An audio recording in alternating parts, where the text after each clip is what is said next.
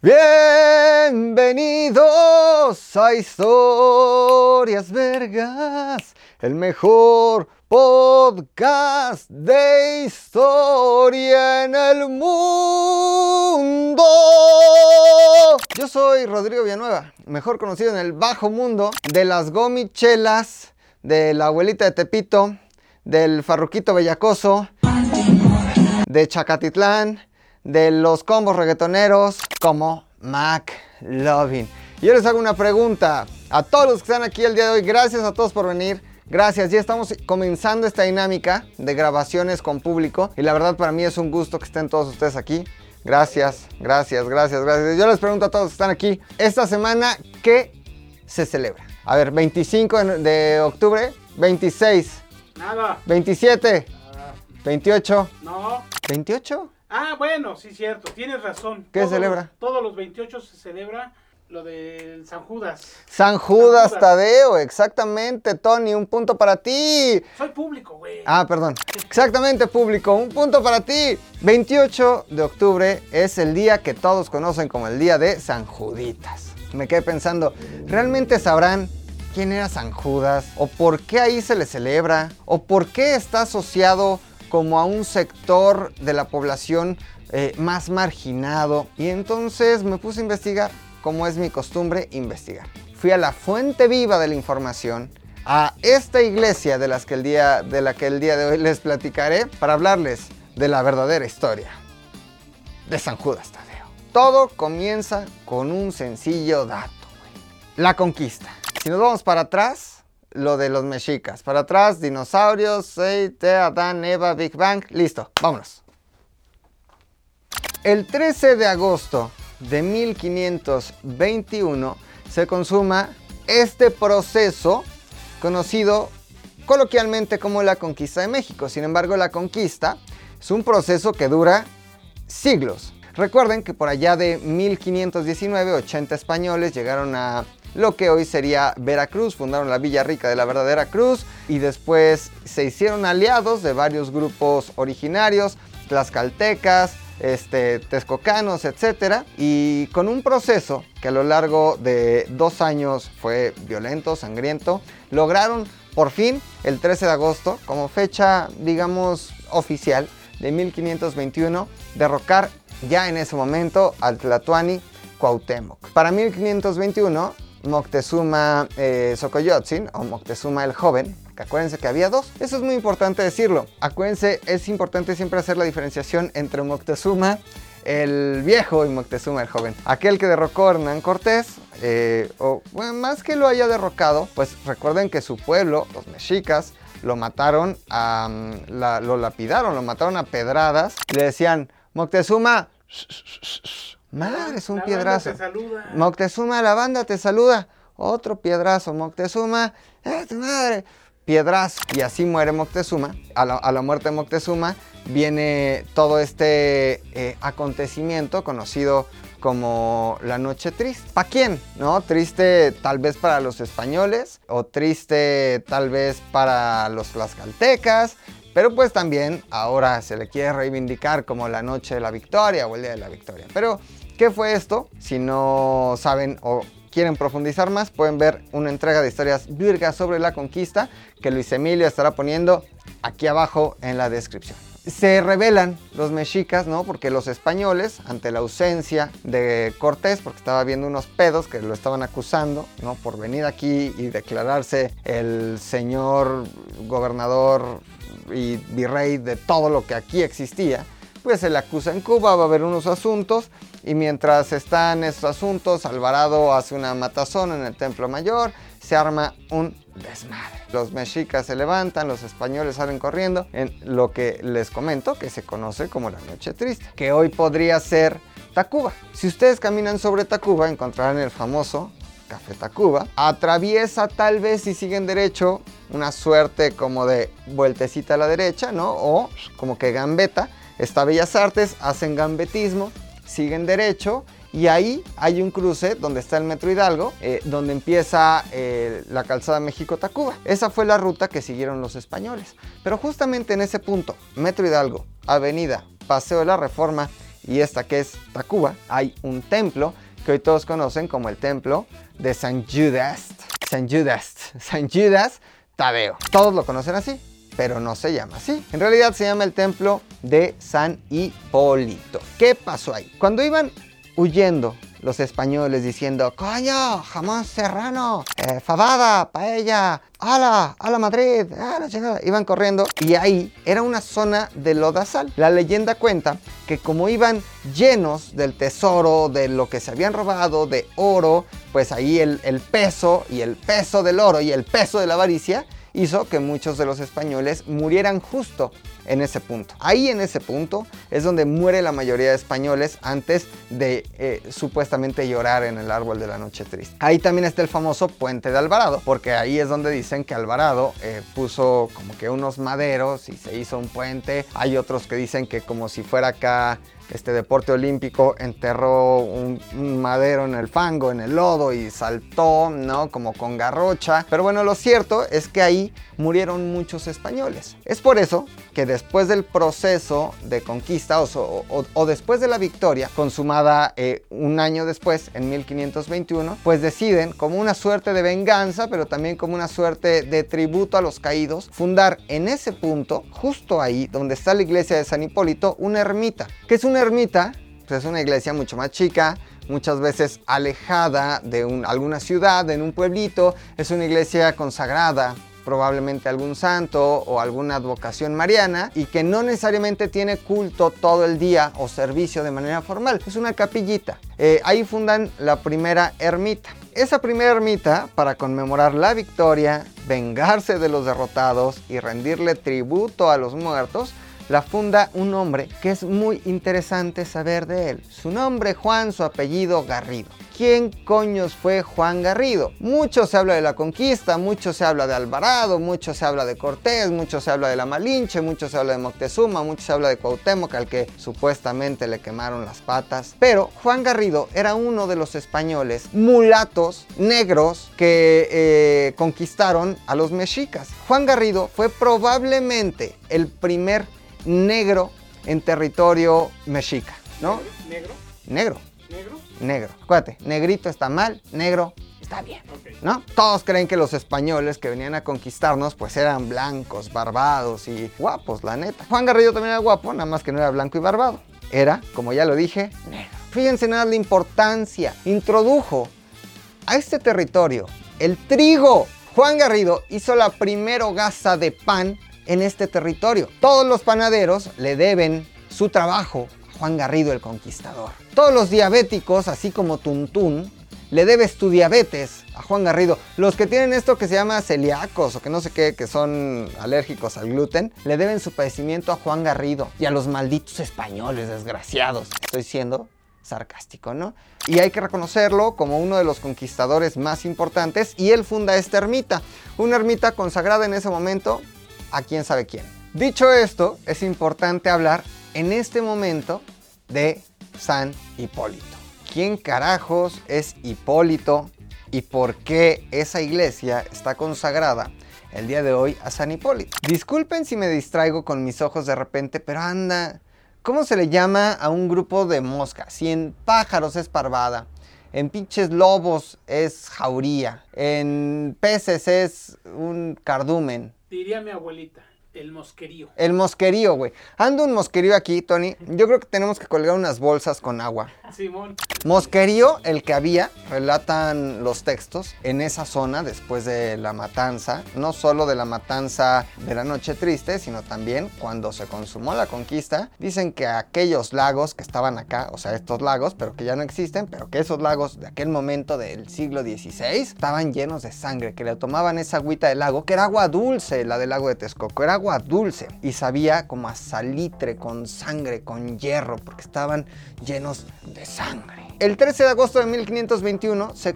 se consuma la conquista. Y si ese día se pone una ermita en honor a los caídos, ese día es curiosamente el día de San Hipólito. Es decir, la iglesia se llama San Hipólito porque es el día que se consuma la conquista. ¿Quién fue San Hipólito? Se estarán preguntando ustedes. San Hipólito fue uno de los primeros eh, santos. Cuando digo primeros, estoy hablando tal vez del año 150, 160, 200 después de Cristo. Estamos hablando del cristianismo prematuro, ¿ok? No tan prematuro como de uno que hablaremos ahorita, pero sí estamos hablando de uno de los primeros santos. Curioso el hecho de que San Hipólito fuera el primer antipapa. El antipapa no tiene nada que ver con lo demoníaco, lo diabólico, una suerte del anticristo, no. El antipapa era aquel que se oponía al papa. Curiosamente, Hipólito fue uno de los primeros que se opuso al papa, su gran detractor. Por eso fue excomulgado y después fue perdonado y se volvió a convertir al catolicismo. Es recordado por sus textos, hablando de religión, un gran teólogo y es recordado por sus textos. ¿Qué tiene que ver el 13 de agosto con San Hipólito? A los santos se les recordaba por lo regular el día de su muerte.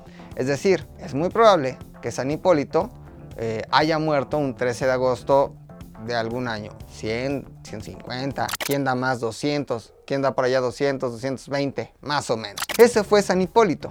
Y la iglesia está consagrada a, a San Hipólito, no a San Judas Tadeo. Es una iglesia para recordar a los mártires y a los caídos españoles durante el proceso de la conquista. Los años pasan y en este mismo lugar las cosas también avanzan. Ahí al lado pasaba un gran acueducto que evidentemente ya no existe y que surtía de agua a toda la región. Amigos, la ciudad, los lugares tienen memoria.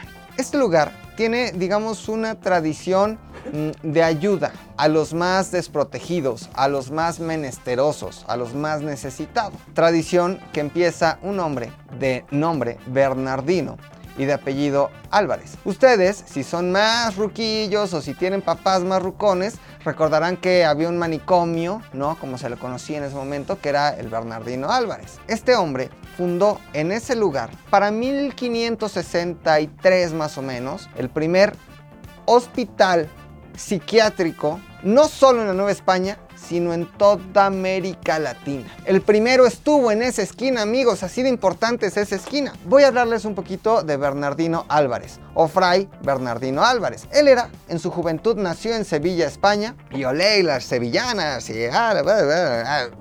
Nació en España y llevó una vida loca, como diría Francisco Céspedes. Llevó una vida loca, loca, loca. Era borracho, era mujeriego, era este jugador, se la pasaba a toda madre en Sevilla y dijo, me voy a buscar fortuna a la Nueva España. Eran los primeros años posteriores a la conquista, los primeros años de la Nueva España. Aquí venían por lo regular los fracasados, ¿no? Como si te va mal y ahorita te dicen, ya, ¿sabes qué? Jálate a los United, a ver si allá la haces. Pues aquí venían muchos fracasados, entre ellos Bernardino Álvarez. Pero antes de eso, llega acá, hace algunos negocios, después se va a Perú y pasa algo en su vida que lo convierte. Algunos dicen que tiene que ver con la muerte de su madre, otros dicen que tiene que ver con eh, alguna mensajería o correspondencias o epístolas con su madre, pero decide cambiar radicalmente la vida y deja la vida de Juan Charrasqueado y deja los vicios y deja los abusos y deja las mujeres y deja el alcohol y deja qué vida tan aburrida, ¿no? Imagínate. ¿Para qué? ¿Para qué vives? Pues eso se lo preguntó Bernardino Álvarez. ¿Y saben para qué vivió? Para ayudar a los más necesitados. Y durante muchos años, este lugar fue hospital psiquiátrico, eh, atendido por Bernardino Álvarez. Él salía junto con algunas personas que ahí vivían o que le ayudaban a pedir limosna a las calles. Con esa limosna mantenía este lugar. Y no solo eso, sino que dicen que diariamente le podía llegar a dar de comer incluso hasta 200 personas o 200 menesterosos. Y aquí es donde les digo que las ciudades y los lugares tienen memoria. Porque el día de hoy este templo dedicado a San Hipólito, en donde ahorita llegaremos y les platicaré por qué hay un San Judas ahí, pero por qué este lugar es visitado por aquellos que en el imaginario popular y también en la realidad son los más necesitados. O de repente eh, algunas personas que necesitan favores, algunos viciosos, algunos que no tienen que comer, algunos que viven en la calle. Pues porque durante muchos años este lugar tuvo esa vocación, a eso se dedicó. Las plazas La plaza que estaba alrededor de esta iglesia, en lo que hoy sería nuevamente, les repito, Reforma, Tacuba, Metro Hidalgo, un poco la Alameda, estaban llenas de menesterosos, de indigentes, de personas que necesitaban la ayuda de Bernardino, o en ese momento ya Fray Bernardino Álvarez, que les daba de comer. Y es por eso que a lo largo de los años se hereda ¿no? la vocación de generación en generación. Lo mismo pasa, por ejemplo, en la calle de Madero, en el centro histórico también. Hoy ahí está el centro joyero. ¿Por qué? Porque durante muchos años ahí se ejerció la joyería, la platería, se trabajaba el oro. Lo mismo pasa con Tepito, que era una zona de comercio prehispánico. Entonces, las, las calles, las colonias, los barrios, los edificios, los templos tienen memoria y este lugar tiene memoria y es por eso que hasta el día de hoy siguen regresando a ese lugar los más necesitados. Pero bueno, Bernardino Álvarez funda ese, en ese momento convento, hoy ex convento, para ayudar a todas aquellas personas que lo necesitaran. Y tuvo esa eh, vocación casi hasta el siglo XX, hasta 1910, que ya el presidente Porfirio Díaz tuvo la necesidad de al más puro estilo francés inaugurar la Castañeda, otro centro, centro psiquiátrico que estaba en los terrenos de Miscuac, en donde hoy si van sobre el segundo piso del periférico, ¿no? subiendo San Antonio, van como que rumbo al sur y verán un conjunto habitacional que se llama Miscuac, me parece. Hay un Walmart por ahí, muy cerca de Barranca del Muerto. Esos terrenos se donaron para hacer la Castañeda y desde ese momento este convento dejó de dedicarse a atender lo que en ese momento conocían como locos. Muchas personas murieron ahí. Muchas personas terminaron ahí sus días frustrados en otro plano psiquiátrico, mental, etcétera, no lo sé. En 1893 el lugar fue remodelado, justamente no era como hoy conocíamos San Hipólito. De hecho, la obra de Bernardino Álvarez solo se dice y se recuerda que formó grandes muros o que tenía grandes paredes, pero en ese momento no era todavía la iglesia, que sí, al paso de los siglos, fue creciendo y fue avanzando, y esto se lo debemos principalmente a un arquitecto. José Damián Ortiz de Castro, que fue el mismo arquitecto, egresado de San Carlos, de San Charlie, que construyó las eh,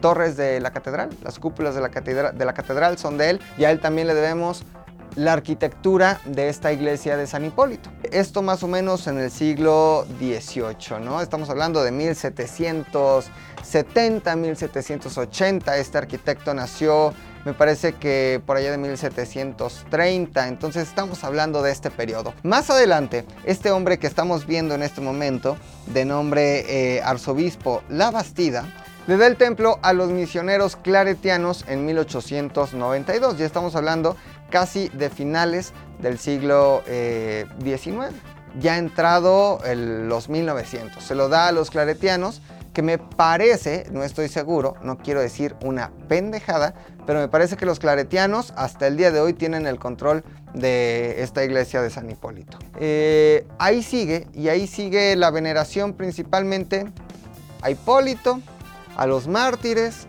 a la Virgen de Guadalupe, y ya, en realidad no hay mucho que, este, no hay de dónde, no hay mucho que venerar ahí. Sin embargo, pasan los años, ¿no? Y por allá de 1982. Ya estamos hablando de tiempos recientes, ¿eh? Fue eh, pues introducida una imagen de San Judas Tadeo y los testimonios y el boca a boca y todo el fervor religioso hizo que se popularizara porque es hasta el día de hoy el santo patrono de las causas perdidas. Entonces la gente decía, no, comadre, que San Juditas me hizo un milagro. Y entonces iba la otra también, no, no, San Juditas, te prometo que así me porto bien, pero échame la mano con que no me cobren la tanda. Y entonces, pues, que es que le echaba la mano y le decía a la otra comadre, no, comadre, es que San Juditas me fue bien. Entonces iba la otra San Hipólito y le decía, no, San Juditas, es que este, mi hijo está en el bote, sácamelo del bote. Y se empezó a hacer popular. Pero estamos hablando del 82 para acá, no estamos hablando de una tradición centenaria, estamos hablando de pocos años en realidad, en lo que eh, San Judas se convierte en un santo popular de esa época hasta acá. Hay que hacer una pausa para hablar de San Judas Tadeo. San Judas, San Judas, ra, ra, ra. Chiquitibum bombita, Chiquitibún, San Judas Tadeo Ra, ra, ra. Si Cristo viviera en esta época, pues sus apóstoles seguramente repetirían nombres. Seguramente habría dos Ikers, Juan Pablos, Iñakis, cristianos. En ese momento era muy común llamarse Judas. Judas es una palabra hebrea que literalmente quiere decir alabar a Dios. Tadeo es una palabra aramea que significa un hombre envalentonado, así chingón, poderoso. Entonces, había varios Judas. No hay que confundir entre los apóstoles de Cristo a San Judas Tadeo o Judas Tadeo con Judas Iscariote. Iscariote es el que entregó a cambio de unas monedas. A cambio de unas monedas. Había una canción, ¿no? Y todo porque tú me cambiaste por unas monedas y todo porque tú... Pepe Aguilar. ¿Quién era Judas Tadeo? Hay unos que dicen que el hermano de Cristo, que el primo de Cristo. A ver, la neta es que la Biblia no dice si era su hermano o su primo. Lo que dice la tradición católica es que era hijo de un hermano de José y de una hermana de María. Fíjate qué curioso. No sé cómo fue la historia, tal vez José le dijo a María, ah, seamos novios, y luego la hermana de María le dijo a María, oye, José no tendrá un hermano que me presentes. Y José dijo, a ver, déjale digo a mi hermano que se llamaba Alfeo. Supuestamente Judas Tadeo es hijo de Alfeo y de María, que también se llamaba María, igual que María la Madre de Dios. ¿Ok? Dos hermanos dos hermanas, pum, nada más que unos tienen a Little Jesus y otros tienen a Little Judas. Muy regio, o sea, pues sí, también no eran muchos, güey. Estás ahí en Galilea, no había mucho de dónde escoger. Estamos hablando de, pues, el año cero, ¿no? Básicamente, ¿no? Tal vez del año uno, tal vez del año dos. Nunca podremos saber si Judas era más grande que Cristo, no podremos saber si era más joven. Lo que dice la tradición es que era hijo de Alfeo y de María, Alfeo hermano de José, María hermana de María. Por lo tanto, Judas y Jesús serían primos y Judas al mismo tiempo hermano de Santiago. Santiago rico. Primos hermanos, exactamente. O sea, tanto pedo para decir. Eran primos hermanos, güey. Perdón, es que hay que hablar de toda la genealogía. ¿Dónde nació? En Galilea.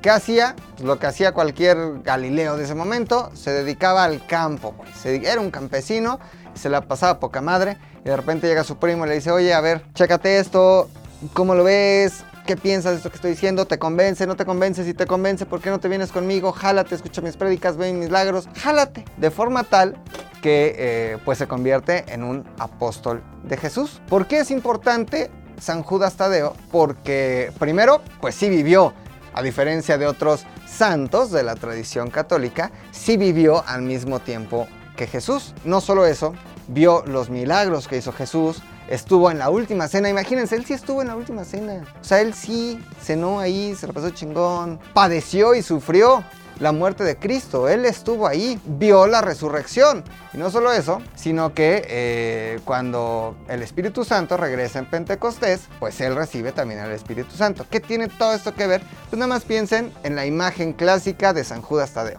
¿Qué tiene en la cabeza? Una flama no es que sea una veladora humana, güey. Es porque es el fuego del Espíritu Santo que recibió en Pentecostés, güey. Para los que no sepan qué es Pentecostés, pues era una fiesta judía que se hacía 50 días después de la Pascua para celebrar las primicias y dar los mejores tributos de la cosecha, ¿no? El mejor trigo lo das en Pentecostés, la mejor vid en Pentecostés, los mejores higos en Pentecostés. Para la tradición cristiana, en Pentecostés, después de la muerte de Jesucristo, que se sigue celebrando en la misma época, ¿no? La última cena, recuerden que estaban celebrando una fiesta judía. Eran judíos al final. De hecho, Judas Tadeo era el más judaizante de los, de los apóstoles. Entonces, el Espíritu Santo regresa en Pentecostés, tiene revelación y entra en los apóstoles. Esa flama que tiene Judas Tadeo en la cabeza es la flama del Espíritu Santo que regresó en Pentecostés. ¿Por qué tiene aquí Judas Tadeo al centro de su panza un medallón con la imagen de quién? ¿Quién está ahí? Jesús. Jesús, güey. Porque según la tradición católica, hay dos versiones. La primera es muy cagada, que eh, quiere decir que eh, lo usaba para diferenciarse de Jesús, porque se parecían tanto que pues, era como la INE, ¿no? Como que, ah, no, yo soy, este es Jesús, yo el de la cara, este yo soy Tadeo. La mayoría de los relatos hablan de que este medallón hacía milagros, güey. Dicen que él tenía el único medallón con la cara de Jesucristo y que con él hizo milagros durante su evangelización. Recuerden que a la muerte de Jesús, pues, la orden que le da a los apóstoles es vayan y evangelicen, vayan a las naciones, al mundo conocido en ese momento y lleven mi palabra. Y dicen que Judas Tadeo pudo haber estado en Mesopotamia, inclusive en un territorio de eh, Grecia. ¿Qué más tiene? Se le representa a veces con un bastón o a veces se le representa con un hacha o a se representa con un mazo. Esto es tradición, esto no es verdad. No podemos saber lo que pasó, no podemos saber si esto es cierto o falso. Esto es lo que dice la tradición. Esto lo tiene porque durante el proceso de evangelización él pudo haber estado en Edesa, que hoy es Grecia, y acuérdense que estábamos viviendo los primeros años, vaya, no existía la cristiandad, no existía algo oficialmente conocido como cristianismo, como catolicismo, como iglesia ortodoxa, no existían en los primeros años. Se acaba de morir el chief y órale, vayan a llevar la palabra del jefe. Entonces él llegó a este territorio y estamos hablando también de los tiempos de la persecución maciza, dura y pura en contra de todo aquel que creyera en Cristo. No fue sino hasta tiempos de Teodosio que el cristianismo se convirtió en la religión oficial del Imperio Romano. Pero estamos hablando de mucho tiempo después. No estamos hablando de los primeros 30, 40, 50, 60 años después de la muerte de Cristo. Entonces, eh, la tradición dice que él estando evangelizando y llevando la palabra de Cristo, pues lo crucificaron. Lo amarraron a una cruz, le echaron flechas, y luego de las flechas agarraron un mazo, o hay quien dice que un hacha, y le explotaron la cabeza. Palo. ya que le habían explotado la cabeza, lo le hicieron la descuartización. Le cortaron los miembros. Es por eso que se le recuerda de esa forma. A veces con un hacha, a veces con un mazo, a veces con un bastón o un palo. Esa es la imagen de San Judas Tadeo. Uno de los primeros santos de la iglesia. Sus restos supuestamente descansan en la Basílica de San Pedro y esa es su importancia, que él sí estuvo codo a codo con Jesucristo, a diferencia de todos los demás. ¿Cómo hacemos para diferenciar a Judas bueno de Judas malo? Primero, si les interesa, ¿no? Como que lean la Biblia, evidentemente Judas malo, ahorcazione, es el que termina sus días en la ahorcazione en el suicidio por ojete, por haber entregado a eh, Jesús a cambio de unas monedas. Ahora el bueno es este Judas, del que sí hay imagen, ¿no? Del que todos tenemos en el imaginario popular, que está vestido de verde, que tiene la flama en su cabeza, que tiene su chico medallón. Ese es el Judas bueno, ¿no? Por decirlo así de alguna manera. Dicho esto, pues es una imagen, un santo venerado en la Iglesia Católica, conocido como el santo de las causas perdidas. ¿Qué quiere decir esto? Que cuando ya no le ves fin a tu solución, que cuando ya dices, ya no puedo más, esto está muy difícil, ya no puedo, van ahí con Judas Tadeo. Cuando, ahí les va un tip, tip. Fue tanta la popularidad, entrando a la iglesia de San Hipólito del lado izquierdo, hoy está eh, una capilla o un ala de este templo que hoy está dedicada a los mártires mexicanos. Siendo el primer mártir mexicano, ¿quién era el primer mártir mexicano? A ver si no digo una pendejada será San Felipe de Jesús, también crucificado en Japón por ahí de los primeros años de la Nueva España. Puede ser, si me estoy equivocando, deje sus comentarios aquí abajo. Pero dedicado a todos los mártires mexicanos y santos, ahí, ahí vivía esta figura de San Judas Tadeo. Fue tanta su, popularidad que la gente ya no cabía ahí. La gente abarrotaba y la gente decía, San Judas, así como si fuera Justin Bieber. Entonces, ahí los encargados de la iglesia, ¿no? Y, las autoridades religiosas dijeron, está teniendo mucha popularidad, hicieron operaciones matemáticas, dijeron, sacaron su pluma y sacaron también su libreta de historias virgas. A la venta en arroba solo.mandy. Pregunta ahí el precio. Están disponibles se le firma. Yo ya le dije, promoción del día de hoy, promoción del día de hoy, damita caballero, productos de alta calidad, lánzale, pone a la venta. Es la libreta, es la libreta vergas, es el bonito regalo para chicos y para grandes. Si el día de hoy usted va corriendo, arroba solo.mandy, hace su pedido y su compra y me comprueba en Instagram ahí con un screenshot que ya la pagó, yo le voy a preguntar, a ver qué día naciste y usted me va a decir, yo nací el 13 de agosto. Y yo le pongo ahí, un 13 de agosto, pero en 1521 se consumó la conquista de México. Y le pongo ahí un dato curioso sobre su fecha de nacimiento histórico. Se lo firmo y se lleva su libreta Las autoridades religiosas sacaron su libreta verga, su pluma y dijeron, ah, primero destaparon la pluma, ¿no? Pues si no, no pintaba. Y luego abrieron en donde sí se pudiera pintar, así. Más gente, una ecuación muy cabrona, más gente igual a más devoción, ¿no? Más devoción, más devoción, más devotos igual a más dinero. Dijeron, tenemos que hacer algo al respecto porque no puede ser que lo que nos está dando, acuérdense el dicho popular, primero lo que deja y luego lo que apendeja. Y si aquí lo que estaba dejando era la imagen de San Judas Tadeo, vamos a darle relevancia. Ahí no quiero hacer una crítica, ahí, ahí lo dejo, ¿no? Yo no quiero faltar el respeto a nadie, ni a la fe de absolutamente nadie, pero lo sacaron de ahí y lo pusieron al centro. Y entonces dijeron, ahora sí, déjense venir. Acá abajo ponemos una urna, ¿no? Ahí como de acrílico, de cristal, como si fuera una alcancía gigante. Usted anota en un papelito sus intenciones o el favor que necesita de San Judas Tadeo, dóblelo y échelo ahí. San Judas Tadeo no sé cómo se organice, honestamente, no sé si por tiempo, no sé si lleva o por complejidad, o sea, no sé si es como, no, es, es que este llegó la semana pasada, este lo tengo que sacar primero, o no, es que este está más cabrón, porque este sacar a alguien de la cárcel. O no, este está más facilito porque este solo es encontrar algo que perdiste, güey, ¿no? No sé cómo funcione ya la psique de San Judas Tadeo. Pero ahí vas y depositas tu intención, ¿no? Pero a cambio, pues qué, préndele una veladora. Y ponle una velita al santo del amor. Pídele un novio, pídele un novio. Y en la misa ruégale al Señor. Pídele un novio, pídele un... Campeche Show. Hace pocos años en realidad es que se le dio la relevancia y se le vio la importancia que podía tener en la fe católica, San Judas Tadeo, y se le puso ahí. Y desde ese momento la gente va pero a raudales. Se copan las calles, se desboronan, lo como sea que se diga, cada 28, pero principalmente el 28 de octubre. ¿Por qué el 28 de octubre? Porque al igual que San Hipólito, es muy probable, y dice la tradición, que eh, Judas Tadeo pudo haber sido muerto un 28 de octubre y por eso van y lo recuerdan. Pues es una realidad que la zona sigue estando rodeada de todos aquellos que necesitan una moneda, una ayuda económica, alimento, un favor. Y de esta forma es que no solo los menesterosos del siglo XVI iban a ese lugar, sino también los que más lo necesitan de esta época, de este momento, siguen acudiendo a este templo para pedir favores. Momento de la crítica, momento del editorial.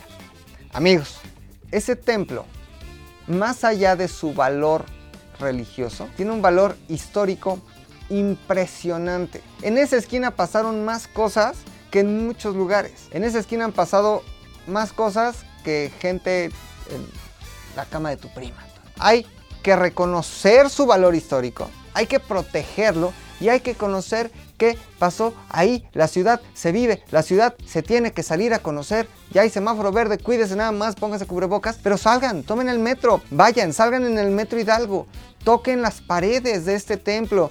Imaginen que por ahí salieron corriendo los españoles. Imaginen que ahí Alvarado puso un puente. Imaginen que ahí estuvo Bernardino Álvarez. Imaginen que ahí pasaron tantas cosas a lo largo de los siglos y nos vale. Lo tenemos lleno de puestos ambulantes, lonas que tapan la hermosa arquitectura del lugar, este, que las gorditas de maíz, que el escapulario de San Judas, que la pulserita, que el bulto, que no sé qué. Deberíamos cuidar el lugar.